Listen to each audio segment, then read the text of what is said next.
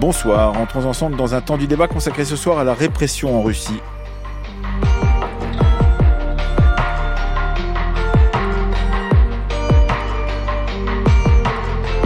À l'ordre du jour ce soir, le goulag existe-t-il encore? Historiquement, bien entendu, le goulag a une existence limitée dans le temps, le temps de l'URSS entre les années 1920 et les années 1960. Pourtant, la mort récente d'Alexei Navalny dans une colonie pénitentiaire de l'Arctique a rappelé, ne serait-ce que géographiquement, l'implantation des camps de travail de la période stalinienne. C'est le durcissement du régime de Vladimir Poutine vis-à-vis -vis de ses opposants qui provoque aujourd'hui une réflexion renouvelée sur les méthodes répressives dans la Russie contemporaine. Nous en parlerons avec nos trois invités. Elsa Vidal, bonsoir. Bonsoir Emmanuel Laurentin. Vous êtes rédactrice en chef de la rédaction en langue russe de RFI et vous venez de faire paraître euh, un livre euh, sur la fascination française pour la Russie, la fascination russe, politique française, 30 ans de complaisance vis-à-vis de la Russie, qui vient de paraître aux éditions Robert Laffont.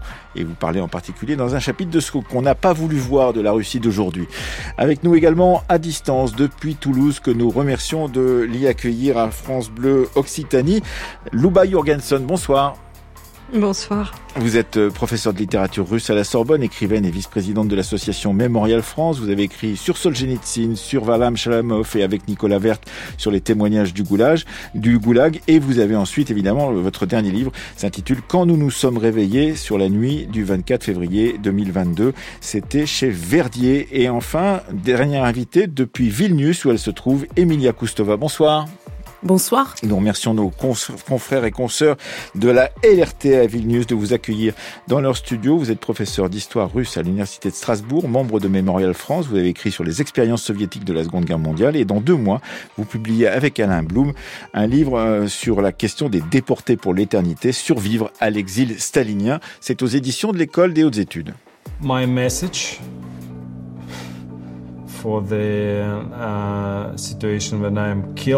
mon message, dans le cas où je serais tué, est très simple. Ne pas abandonner.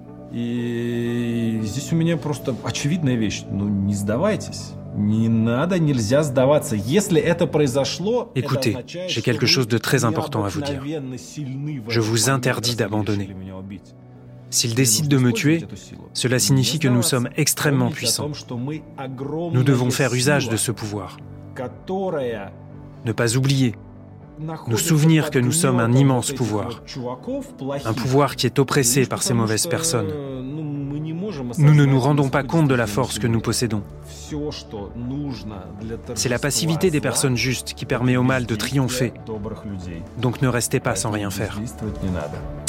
Vous venez d'entendre Alexei Navalny dans le documentaire Navalny, un film de Daniel Roer qui a été primé aux Oscars en 2023. C'était un témoignage donc euh, sur euh, sa survie après euh, sa mort potentielle. On vient d'apprendre par une dépêche effectivement que Lyudmila Navalnaya, sa mère, a réussi à voir le cadavre de son fils aujourd'hui, mais qu'elle accuse les enquêteurs russes de chantage à propos des funérailles de Alexei Navalny, euh, déclarant dans une vidéo qu'il tentait de la forcer à enterrer son fils en secret, sans cérémonie, ce qu'elle dit avoir refusé. On, sait très bien, euh, Louba Jorgensen, que vous qui avez beaucoup travaillé sur le goulag, que cette euh, question du goulag est toujours euh, en nous, surtout qu'elle a été réactivée par euh, l'anniversaire de l'archipel du goulag l'année dernière, dans nos têtes, parce que cela nous a surpris. On n'a pas voulu voir pendant très longtemps effectivement ce qui se passait dans ces camps du goulag, et que lorsqu'on a découvert cela dans les années 70, eh bien, on a été extrêmement touché.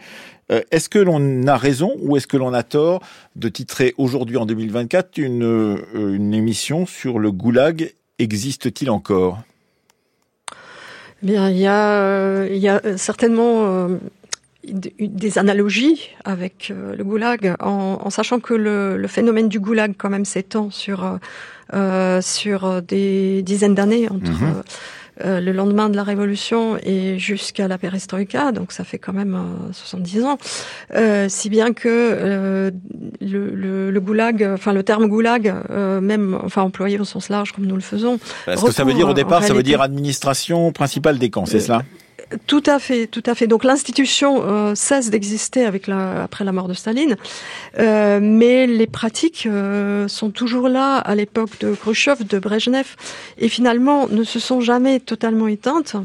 Euh, et sont euh, certaines de ces pratiques sont aujourd'hui euh, recyclées, en sachant encore une fois que le voilà les, les, goulags pouvaient être très différents. Donc lorsqu'on parle mhm. de cette postérité, on parle d'un éventail de pratiques très diverses. Alors bien sûr, comme cela a déjà été dit, la première chose qui fait penser au goulag, c'est la géographie. On retrouve mhm. les mêmes les mêmes lieux très éloignés. En fait, cet éloignement qui euh, il s'agit de d'éloigner les personnes indésirables euh, et de les de les mettre dans des conditions euh, de vie vraiment extrêmes, hein, aussi bien climatiques que sur le plan du, traitement. la configuration des espaces fait aussi penser au camp du Goulag puisqu'on est ce sont pas des prisons, ce sont des colonies pénitentiaires, autant dire des sortes de camps.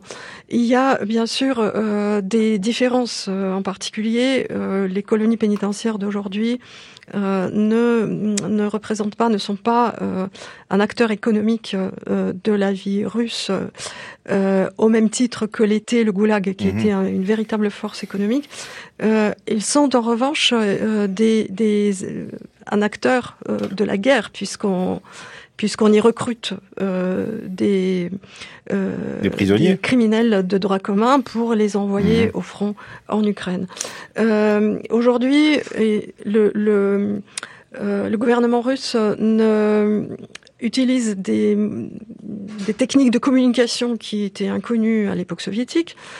Euh, mais sa propagande euh, est différente. C'est-à-dire, on ne prétend pas rééduquer les personnes qui sont aujourd'hui dans ces mhm. colonies. Leur rôle est purement punitif. Euh, et ça, ça fait aussi, euh, bien sûr, une différence. Et puis, on simule une espèce de transparence. C'est-à-dire, Navalny a pu, par exemple, communiquer avec ses proches, mhm. ce qui ne, ne voulait absolument rien dire euh, quant au traitement qui lui était euh, mhm. réservé. Euh, Emilia Kustova, vous allez publier dans deux mois aux éditions de l'École des hautes études en sciences sociales avec Alain Blum, déporté pour l'éternité, survivre à l'exil stalinien. Cette question de l'exil est importante quand on pense effectivement à la dimension du territoire russe et, et à, la répartition, pourrait-on dire, de ces colonies pénitentiaires sur une partie de ce, territoire. Qu'est-ce qu'on peut dire de cela justement dans cette postérité, cette géographie dont parlait à l'instant même Luba Jorgensen? Effectivement, on retrouve euh, la géographie du goulag dans le système pénitentiaire euh, contemporain euh, dans toute sa complexité, c'est-à-dire que d'une part, il y a bien sûr l'usage de la distance euh, et euh, donc des distances immenses et, euh, et l'usage de cette immensité de l'espace russe pour isoler, briser, punir davantage. C'était le cas déjà à l'époque stalinienne. Ça reste le cas aujourd'hui, mais tout comme on a, on, on, le sait désormais à propos du système stalinien que ce n'était pas un archipel, c'était un véritable continent avec euh, mhm. des camps de différentes tailles euh, disséminés à travers euh, tout l'espace soviétique. De la même façon, aujourd'hui, on retrouve des colonies pénitentiaires dans différentes régions, y compris à quelques centaines de kilomètres de Moscou. Et il faut rappeler peut-être que, bien sûr, quand on est éloigné, quand on est envoyé, comme l'a été Alexis Navalny depuis deux mois, au-delà du cercle polaire, là, il y a cette le climat, il y a la. On atteint les moins 40 euh, souvent et pendant voilà, longtemps. il y a aussi l'absence du soleil, ça ça joue beaucoup. Mais en même temps, quand il est quand il est resté pendant plusieurs mois dans une colonie située dans la région, enfin dans une région proche de Moscou, les conditions euh, de détention y ont été épouvantables. Hmm. Et c'est probablement là-bas que sa santé a été vraiment Mmh. fragilisé par euh, l'envoi régulier euh, vers euh, la cellule d'isolement. Donc voilà, il y a cette complexité du, de la géographie. Après, évidemment, si on parle du goulag au sens vraiment historiquement défini, c'est-à-dire depuis les, le début des années 30 et jusqu'à la fin des années 50, mmh. là, la différence est d'échelle est très importante par rapport à la situation mmh. actuelle. Et puis, on est à peu près dix fois moins de, de détenus aujourd'hui qu'il y a au moment de la mort de Staline. Oui, effectivement, c'est très important. Et puis peut-être pas la même nature, même si quand on s'intéresse et quand on interroge les spécialistes de la Russie, ils nous disent, bah, tout compte fait, on, on pensait que le goulag c'était tout le monde, y compris des gens qui a priori n'avaient rien rien fait. Et quand on lit effectivement le goulag de euh, les, le, texte donc sur le goulag de Nicolas Vert et de Ludwig On s'aperçoit effectivement que tout le monde a pu être envoyé au goulag à une certaine époque. Mais est-ce que c'est si vrai aujourd'hui que ça a changé, euh, Elsa Vidal, ou est-ce que c'est un peu la même chose? C'est très difficile de, en fait, de, de, pas se laisser distraire dans cette question. Peut-être euh, de ne pas perdre de vue euh, l'essentiel, même si on a déjà bien dit euh, ce en quoi le système carcéral aujourd'hui par ses colonies est différent de celui de l'époque du Goulag. Il n'en reste pas moins qu'il s'agit de traiter par la répression, l'enfermement et l'éloignement, la relégation, les minorités dissidentes, les minorités à la marge et qui sont dans une posture de transgression vis-à-vis de la norme. Et cette norme, euh, à l'époque soviétique comme à l'époque actuelle, elle était quand même édictée à partir d'un centre du pouvoir, peut-être un tout petit peu plus collectif, euh, effectivement, à certaines années de l'Union soviétique, mais en tout cas très centralisé au Kremlin. Et c'est encore le cas aujourd'hui. Je pense surtout que ce, que ce système est vraiment réactivé par les autorités et les dirigeants russes de manière à entraîner des réactions dans la population d'analogie immédiate avec l'époque soviétique et avec le goulag. Il est même pensé en direction de ces segments de la population qui ont une culture soviétique, pas tellement pour la population des moins de 30 ans ou des moins de 40 ans qui, eux, se sont éveillés parfois à la politique en 2011 au moment des manifestations euh, justement emmenées euh, notamment par Alexei Navalny euh, qui, qui, consiste à retourner la logique politique en Russie et à demander des comptes au pouvoir en disant que le pouvoir est voleur, que le peuple réuni sur place est euh, la force légitime politique. Voilà, donc euh, il y a quand même cette, ce, ce, ce, grand hiatus entre la politique pratiquée par Navalny et ses, ses mhm. partisans et les, les réflexes et les catégories que cherche à réactiver le pouvoir actuel. Oui, euh, on, peut dire aussi euh, euh, et s'appuyer sur des ouvrages que vous avez lus aussi, Lubert Jurgenson ainsi que Nicolas Vert, qui publie d'ailleurs un, très bon article dans le numéro de l'histoire qui sort ce mois-ci, donc sur ce Poutine, professeur d'histoire. C'est effectivement le, travail mené d'enseignement et de restriction du nombre de manuels d'histoire Qu'est-ce qu'on en dit dans, ces manuels de, l'automne dernier, justement, qui sont fournis aux, étudiants et aux élèves euh, russes aujourd'hui de cette période du goulag? Est-ce qu'on y fait référence? Est-ce qu'on la minimise? Est-ce qu'on la traite autrement que nous la traitons ici lorsqu'on en parle, Luba Jurgensen? Alors, on, la minimise euh, complètement. Euh, donc, elle est, le, nombre de victimes est, est, minimisé. Et finalement, et l'ampleur du phénomène est minimisée également. On parle de, de 4 millions de, de, de, victimes du goulag, alors que on peut chiffrer à peu près à 25 millions les gens qui sont passés dans ces camps staliniens, c'est cela? C'est ça, un homme sur six est passé par le goulag, mais surtout, euh, euh, c'est surtout le, le, rôle que jouait le goulag dans euh, dans l'ensemble en fait de, de la vie euh, soviétique qui, qui est minimisé. Et, euh, et, précisément ce que l'on disait tout à l'heure, moi je crois qu'il faut quand même distinguer le goulag stalinien et ce qui s'est passé après, mmh. euh, parce que précisément à l'époque de Staline, il n'y avait pas besoin d'être dissident, d'être opposant pour euh, aller au goulag.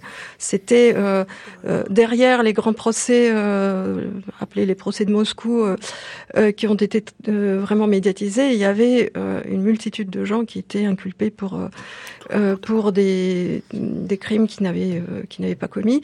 Euh, et euh, alors que par la suite, euh, c'était surtout les, la dissidence qui était visée par cet appareil pénitentiaire. Et, et jusqu'à il n'y a pas longtemps, on pouvait avoir l'impression qu'effectivement la, la répression aujourd'hui vise surtout à nettoyer la scène politique des des possibles opposants mhm. euh, au régime. Euh, mais euh, l'appareil s'est vraiment durci depuis le début de, depuis l'invasion et on, on constate, voilà, on peut voir des changements. Hein. un élargissement, vous voulez dire des, disons ah, des types, de, des types de personnes qui sont envoyées justement dans ces colonies pénitentiaires et dans la répression plus généralement, c'est cela? Absolument. Et puis aussi une euh, l'apparition de nouveaux dispositifs juridiques avec euh, quand même depuis euh, enfin les deux derniers mandats de Poutine une centaine de lois répressives qui ont été soit promulguées soit soit sorties des, des, oubliettes et amendées et si bien que pour moi c'est très mhm. significatif par exemple que Navalny a d'abord été enfin a été condamné d'abord à 9 ans pour un crime économique hein, pour euh, soi-disant pour corruption, et ensuite euh, pour extrémisme à 19 ans pour pour un crime euh, politique.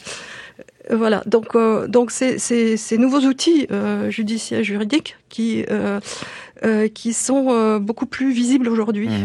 Mhm. sur, sur ce point, Emilia Kustova, est-ce que vous voulez rajouter quelque chose à ce qui vient d'être dit à la fois par Elsa Vidal et par Luba Jurgensen? Oui, peut-être euh, je rebondirai notamment sur euh, cette question de d'analogie et d'héritage que a déjà évoqué euh, notamment Luba Jorgensen. Et je pense qu'il faut vraiment souligner euh, la continuité et les, les liens directs entre la période post-stalinienne et celle d'aujourd'hui. Je pense que Vladimir Poutine, ce n'est pas un héritier direct de Staline, mais c'est bien un héritier fidèle, loyal à Andropov, qu'il présente comme son maître. Son maître, ou encore... maître du KGB en l'occurrence.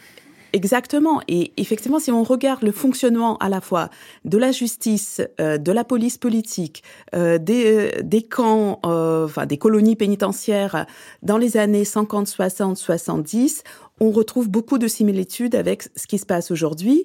Et c'est d'ailleurs quelque chose qu'on voit, enfin, à la fois dans euh, l'organisation de ce système, dans les pratiques euh, répressives et dans les violences qui y sont perpétrées aujourd'hui, qui ne sont pas les violences euh, des années 30, ce ne sont pas des violences de la Colima, mais ce sont bien des façons de, de torturer, d'humilier, de menacer, de faire renier la surveillance totale euh, qu'on a connue dans les années 60-70 et du point de vue aussi de l'envergure des répressions euh, de ce qu'on, enfin, des crimes euh, politiques, on est à peu près sur mmh. euh, le même niveau. Il y a là des, des, chiffres qui viennent de sortir. Je, je les cite sans avoir pu les, les, vérifier. parce que c'est vraiment une publication d'aujourd'hui.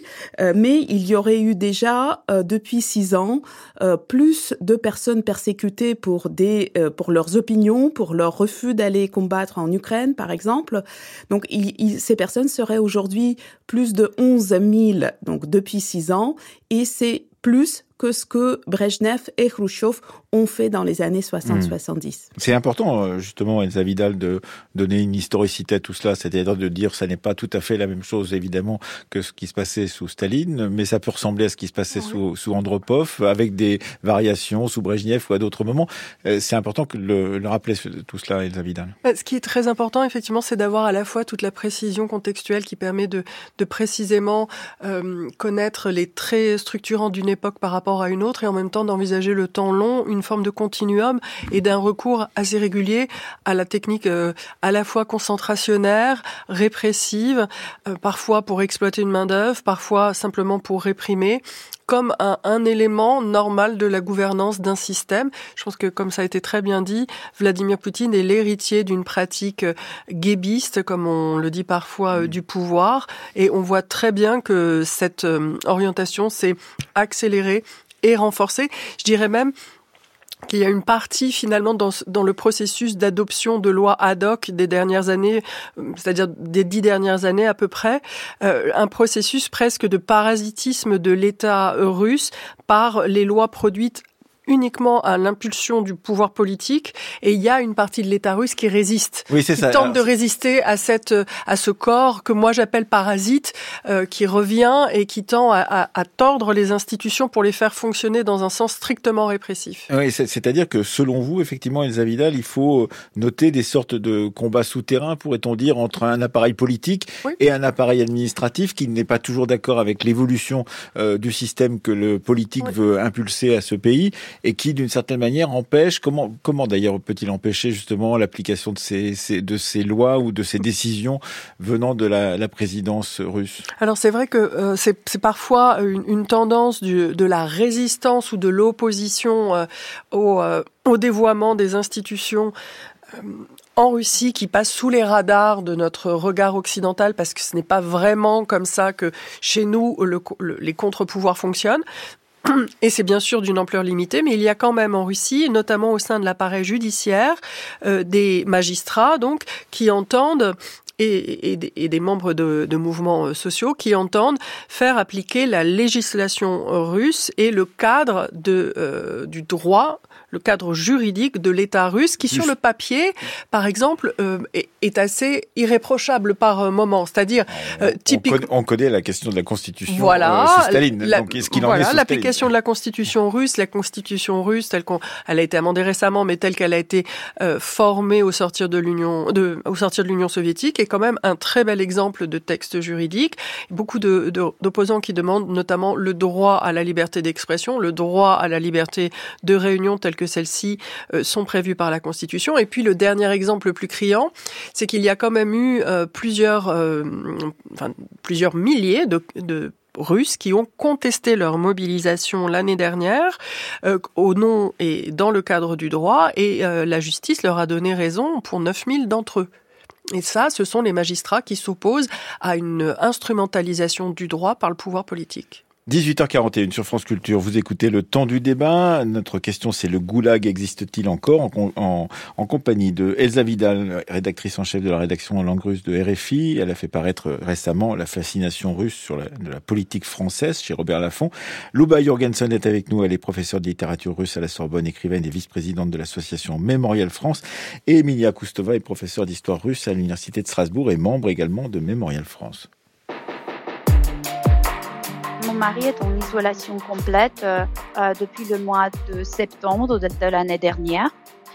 Il est dans une cellule euh, à une personne, une cellule de punition, en mhm. fait, dans une colonie pénitentiaire, soi-disant à régime spécial.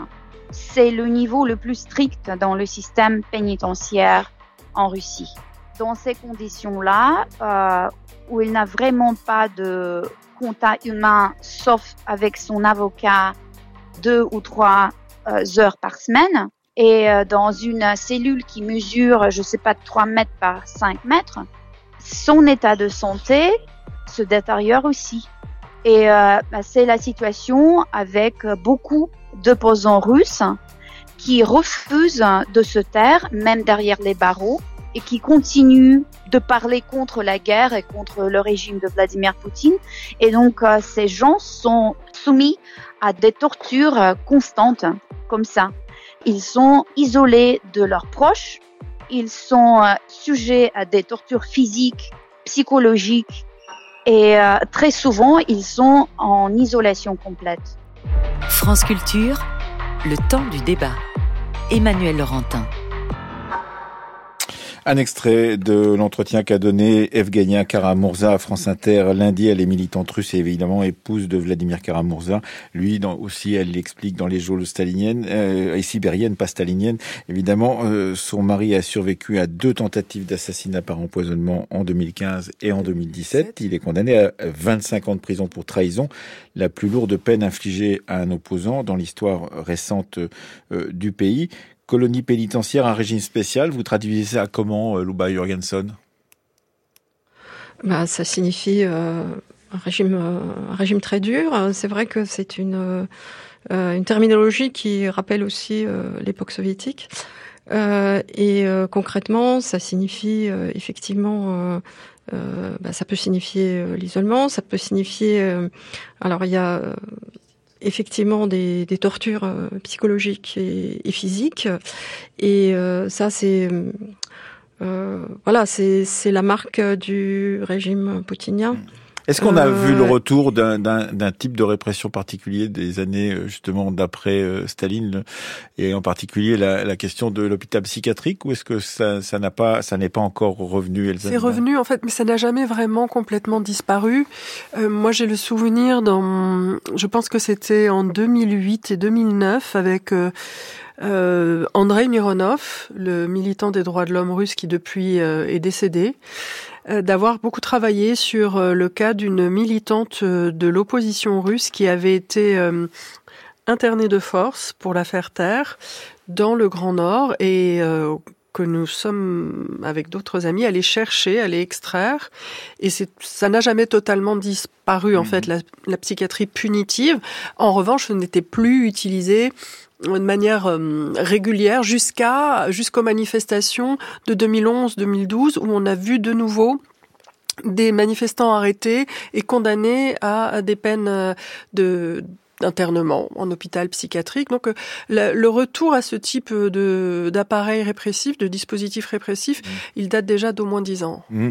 Est-ce qu'on peut dire aussi que, disons, un certain durcissement international euh, dans beaucoup de pays, euh, Luba Jorgensen, qui euh, justement désormais ne font plus toujours attention aux ces questions de, de droits de l'homme telles qu'on a pu avoir une attention portée dans les années 1970, 80, 90. Est-ce que cela, Luba Jorgensen, favorise d'une certaine manière un régime de plus en plus répressif euh, en Russie, comme il peut être de plus en plus répressif dans beaucoup de pays du monde bah, on est dans un contexte mondial où euh, on constate euh, le recul de la démocratie, même en Europe. on, on l'a vu sur l'exemple polonais ou encore hongrois, sans parler de euh, d'autres euh, contrées dans le monde. On parlera de la euh, Hongrie demain dans notre émission de libéralisme hongrois. Voilà, donc le, le, régime poutinien surfe bien sûr sur sur cette tendance. Euh, et euh, effectivement, bon, on peut le voir par exemple sur la par rapport à la politique euh, euh, répressive contre euh, les représentants, enfin contre contre les communautés LGBT, enfin mhm. communautés. Je, mhm. c'est Poutine qui qui parle de, de mouvements LGBT mhm. qui évidemment n'existent pas. donc ça, on peut on peut constater que des réactions anti-LGBT existent ailleurs dans d'autres pays. Mmh. Euh, donc euh, ils surfent aussi sur une, une partie, euh, bien sûr, de euh, de l'opinion. Une régression démocratique dans, dans beaucoup de pays voilà. Euh, mais euh, bon, on voit bien que le, degré de, euh, que cette régression là va, va vraiment très loin. Mmh, mmh. Sur ce point, pourrait-on dire avec vous, Emilia Kustova, est-ce qu'on on, peut dire, vous disiez tout à l'heure, eh bien, il y a beaucoup moins de, de prisonniers qu'il n'y en avait évidemment à la période soviétique, ça on, on l'entend très bien, mais on peut dire aussi que quand on entend ce que dit Evgenia Karamurza sur les conditions dans lesquelles euh, son mari peut être entendu par son avocat, par exemple. On voit bien qu'il y a tout de même quelques restes peut-être d'Helsinki, de, de, de, des périodes justement où on a voulu réguler justement ces questions de, de répression internationale et augmenter les droits de l'homme un peu partout dans le monde, mais euh, qui sont tout de même, euh, disons, très très restreintes. Oui, tout à fait. Euh, alors, je vais peut-être commencer par ajouter quelque chose par rapport à cette, euh, ce nombre de détenus qui est beaucoup moins important qu'à l'époque stalinienne, euh, moins important qu'à l'époque euh, brejnevienne, mais il a aussi beaucoup diminué depuis deux ans. Pourquoi? Parce que euh, il y a des, cent, des, des, dizaines, voire des centaines de milliers de, de détenus qui se sont enrôlés d'abord chez mmh. Wagner, puis auprès du ministère de la Défense russe. Donc c'est pour aller faire la guerre en Ukraine. Tout à fait. Donc il y a une explication parce qu'on était encore il y a deux ans, on avait 700 000 euh, détenus en tout. Aujourd'hui, ils sont donc 270. Donc ce n'est pas mmh. du tout une grande amnistie qui les a fait sortir mmh. euh, des euh, colonies. Il faut le préciser. vous avez raison. Oui. Tout à fait.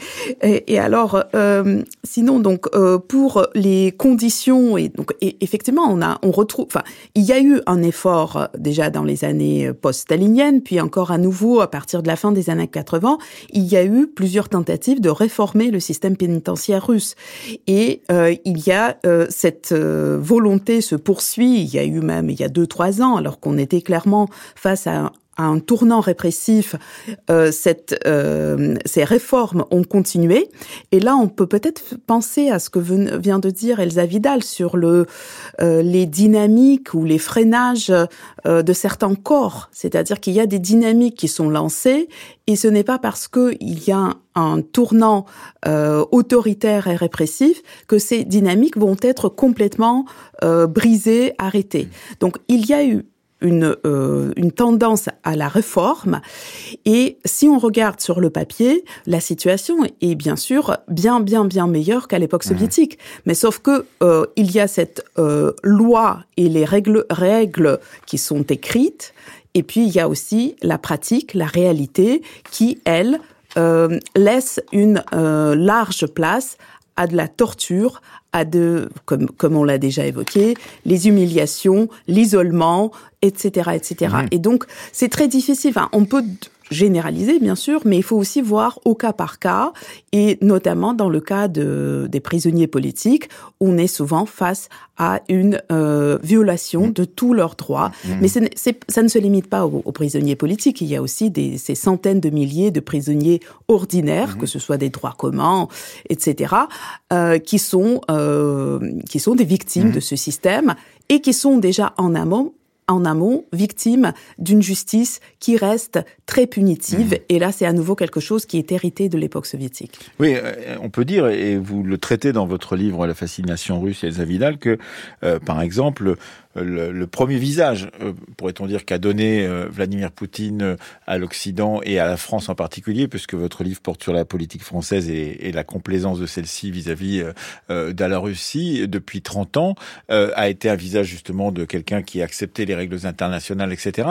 Et vous notez bien que ensuite, d'une certaine manière, les opinions politiques, mais aussi les opinions médiatiques en France, ont, préféré garder ce visage en, en mémoire, pourrait-on dire, et ne pas voir. C'est ce que vous traitez dans un chapitre qui s'appelle La Russie que nous ne pouvons pas avoir, la culture de la violence de, de, de Poutine, euh, sa vision pessimiste de la nature humaine, la répression qui s'exerçait, les changements à l'intérieur du régime poutinien lui-même et ses évolutions extrêmement dramatiques que nous connaissons aujourd'hui, ainsi que la guerre comme instrument de la puissance russe. Tout cela, c'est euh, ce qu'on n'a pas vu pendant la période où tout cela évoluait tel qu'on avait écrit depuis le début de cette émission. Oui, c'est effectivement ce qu'on n'a pas vu, ou alors on, a interprété chacun de ces éléments isolément, sans se rendre compte qu'il était connecté à, et que, mi bout à bout, l'ensemble de cette chaîne de transformation euh, présentait un, un, visage tout à fait différent, de plus en plus euh, ancré dans une brutalité revendiquée. Et c'était tout de même euh, beaucoup plus arrangeant pour nombre de nos dirigeants de rester euh, finalement sur des représentations issues euh, des débuts de Vladimir Poutine, de la fin de la période helsingienne également, des représentations qui étaient, et, en cela je les comprends très bien, porteuses d'un espoir pour l'avenir et qui répondaient finalement à, des attentes notamment d'une partie de la gauche de pouvoir enfin intégrer euh, la Russie aussi dans un concert des nations européennes, ce qui euh, malheureusement euh, s'est révélé complètement en décalage avec l'évolution du régime et des réalités qu'expérimentaient les Russes. Et, et aussi d'ailleurs de la fascination d'une autre partie des spectres politiques voilà. internationaux et français en particulier mm. Pour, disons, la dureté, la, la, répression, la capacité de décision d'un homme seul sur tout un peuple et que cela, effectivement, ça a pu plaire aussi à une autre partie du spectre politique. Non seulement ça a, plu, ça a pu plaire, mais je pense que ça continue encore à, à, à créer un, un, fond sur lequel une forme d'attraction se développe et prospère, parce qu'il y a désormais... Euh, en écho d'ailleurs avec une forme de défiance euh, vis-à-vis de nos propres institutions, un romantisme noir ou un contre-modèle russe qui s'est développé comme une retour au bon sens, la violence mais le bon sens près de chez vous, mmh. c'est-à-dire euh, la loi, c'est clair, il y a une sanction quand il y a une violation et puis finalement c'est un modèle réactionnaire pur qui plutôt que un, un égalitarisme démocratique qu'il faut conquérir sans cesse euh, propose simplement mmh. que les plus forts ou les mieux dotés, finalement, fixent les règles du jeu. Mmh. Euh, Luba Jurgenson, vous vouliez réagir à ce qui vient d'être dit et à ce qu'avait dit auparavant Emilia Kustova oui, je voudrais revenir sur la question de, euh, de la justice, euh, mais on reste toujours euh, sur le même sujet. en fait, il y a face à cette dynamique réformatrice, il y a aussi un nouveau dispositif qui consiste à persécuter les avocats qui défendent euh, qui défendent les, euh, les, accusés euh, politiques. les... Et, et bah, on le voit bien dans le, notamment dans le procès de, de de Navalny et puis dans le procès de Yuri Orlov aujourd'hui, qui est donc militant des droits de l'homme. Euh, et là, on est membre fondateur de, de, Mémorial. Euh, on voit, il y a, y a, aussi peut-être quelque chose qui reflète en fait cette tension, cette justice, euh, ces, ces, condamnations en deux étapes. Euh, lorsque euh, on a l'impression que, que la justice a triomphé, euh, comme c'était le cas avec Yuri Dmitriev, qui a été d'abord euh, acquitté euh, des accusations de pédophilie qui mmh. déguisaient en fait des accusations politiques, et qui ensuite a été condamné à 15 ans de, de camp aussi à régime sévère. Et c'était la même chose avec, c'est la même chose avec d'autres, c'est la même chose aujourd'hui avec Orlov, qui a d'abord été condamné à une amende et finalement aujourd'hui risque trois ans de prison. Donc voilà, il y a une première étape où on a l'impression que la justice est respectée et ensuite, euh, sur euh, une action en appel du parquet, euh, le, vient une, une, une, seconde, voire une troisième condamnation. Donc tout ça, c'est euh, voilà. Je voulais rappeler que ces dispositifs révèlent aussi une résistance euh, très forte justement à ces, euh, ces volontés réformatrices. Oui, on, est très surpris d'entendre effectivement des, opposants à Vladimir Poutine tenir des discours différents. On a deux dépêches qui sont tombées aujourd'hui. Euh, Elena Kostyuchenko qui dit euh, dans une conférence de presse en tant qu'opposante, nous ne pouvons plus compter que sur nous-mêmes. Et de, son côté, effectivement, Vladimir Karamurza, depuis l'endroit où il est détenu dans sa colonie pénitentiaire, qui dit il ne faut pas désespérer et poursuivre la lutte pour la démocratie après la mort en prison de l'ennemi euh, donc euh, du Kremlin qui était Alexei euh, Navalny. Je n'arrive toujours pas à réaliser ce qui s'est passé rationnellement et émotionnellement, mais si nous cédons à la morosité et au désespoir, c'est exactement ce qu'ils veulent. Nous n'avons pas le droit de faire ça. Nous devons à nos caractères, à nos camarades qui sont déjà tombés. Emilia Kustova, effectivement, c'est intéressant de voir qu'effectivement une situation comme celle d'aujourd'hui au lendemain ou presque de la mort d'Alexei Navalny, eh bien, euh, provoque des, sentiments contraires ou contradictoires au sein de, ceux qui s'opposent à euh, Vladimir Poutine. Oui, on a pu lire en réaction, en première réaction à, la disparition d'Alexei Navalny, le mot euh, espoir revenait pour dire qu'on n'a plus d'espoir. Il y a eu tout de suite des voix au sein de l'opposition russe ou de, de, du milieu intellectuel russe, les voix disant c'est peut-être du désespoir que viendra la libération, une sorte de dernier sursaut mmh. au, au, moment où on n'a plus rien à perdre. Mmh. C'est là qu'il y aura un élan pour retrouver la liberté. Merci à vous, Emilia Koustova. Je rappelle que vous publiez dans deux mois avec Alain Blum, Déporté pour l'éternité, survivre à l'exil stalinien aux éditions de l'École des hautes études en sciences sociales. Un petit dernier mot, Elsa Vidal, justement, sur cette, cette balance entre espoir et désespoir. Je pense que dans les deux cas, le mot à retenir, c'est nous. Et c'est l'obstacle le plus difficile à dépasser dans la société russe, c'est que les individus se relaient et s'identifient les uns aux autres au-delà des cercles personnels. Merci beaucoup à vous, Elsa. Votre livre s'appelle La fascination russe. Ça vient de sortir. Politique française, 30 ans de complaisance vis-à-vis de la Russie chez Robert Laffont. Et merci à vous, Luba Jorgensen, d'avoir été avec nous. On peut conseiller votre dernier livre quand nous nous sommes réveillés la nuit du 24 février 2022 chez Verdier, mais évidemment votre travail en commun avec Nicolas Vert sur les témoignages du Goulag. C'était le temps du débat, euh, préparé ce soir par Roxane Poulain, Juliette Mouelic, Fanny Richet, Anouk Sevno, Stéphanie Villeneuve, réalisé par Laurence Malonda avec à la technique Guillaume Ficheux. Nous remercions à France Bleu Occitanie à Toulouse Rémi Henkens et à la RLRT à Vilnius qui vous a accueilli dans ses studios et nous les remercions Emilia Kostova, Pijus et Binas. Merci beaucoup.